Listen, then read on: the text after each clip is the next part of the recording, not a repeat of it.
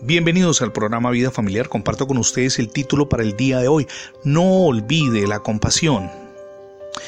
Un hombre representativo en el Centro de Ética y Política Pública de los Estados Unidos dijo hace ya algún tiempo que si los evangélicos pudieran elegir a quien los representara, sin duda ese hombre sería John Stott. Estas palabras bastan para indicarnos la grandeza de John Stott como hombre de Dios. Para poder predicarles a los pobres, vagabundos y perdidos, decidió desaparecer durante dos días y se fue a vagar por las calles para descubrir por sí mismo, al menos por poco tiempo, lo que significa ser uno de aquellos que no tienen nada en Londres describe así en sus propias palabras lo que hizo. Me dejé crecer la barba varios días, me vestí de ropa vieja, pasé mi tarjeta de identidad a los zapatos y comencé a vagar cerca del río y del dique.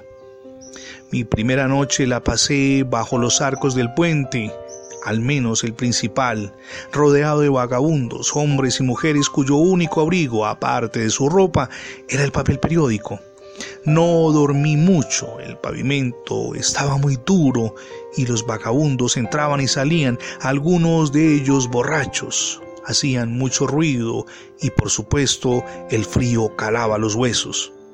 No recuerdo, escribe John Stott, que mesera, pero era el comienzo del invierno, así que me sentí muy agradecido cuando salió el sol y amaneció un hermoso día. John Stott pasó solo 48 horas como uno de los pobres y vagabundos de este mundo y sintió que ya era suficiente, pero dicho sea de paso, aquella experiencia le permitió predicarle a las personas que necesitaban a Cristo y lo hizo en las condiciones que ellos vivían y en el lenguaje que ellos entendían. Eso fue lo que hizo nuestro amado Dios y Salvador Jesucristo. Leemos en la carta de Pablo a los Filipenses capítulo 2 versos del 5 al 7.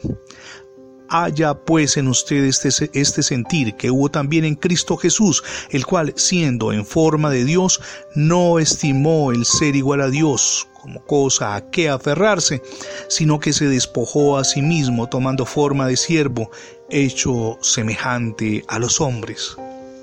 Ahora, ¿por qué lo hizo así nuestro amado Dios y Salvador Jesucristo? Para acercarse a nuestras necesidades. Él sabe cuando sufrimos, cuando experimentamos temor, cuando algo constituye para nosotros un enorme desafío. Él conoce más que nadie cómo nos sentimos cuando estamos enfermos o tenemos problemas en el hogar o hay dificultades en la relación con los hijos, cualquiera sea la circunstancia que estemos enfrentando. El Señor Jesús la conoce. Por eso es a Dios a quien debemos volver la mirada en nuestras fuerzas no va a ser fácil resolver los problemas, pero si nuestra fuerza proviene de Dios, tenemos asegurada la victoria. Rinda sus problemas en manos de Dios. Es la mejor decisión que puede hacer. Otra gran decisión es entregarle su corazón a Jesucristo como su único y suficiente Salvador. Permita que Jesús reine en su vida y también en su hogar. Gracias por escuchar las transmisiones diarias del programa Vida Familiar. Recuerde que ingresando la etiqueta numeral Radio Bendiciones en Internet tendrá acceso a más de 20 plataformas donde tenemos alojados nuestros contenidos digitales. Nos gustaría mucho que se suscriba a nuestra página en Internet. Es facebook.com slash programa Vida Familiar. Somos Misión Edificando Familias Sólidas y mi nombre es Fernando Alexis Jiménez. Dios les bendiga hoy rica y abundantemente.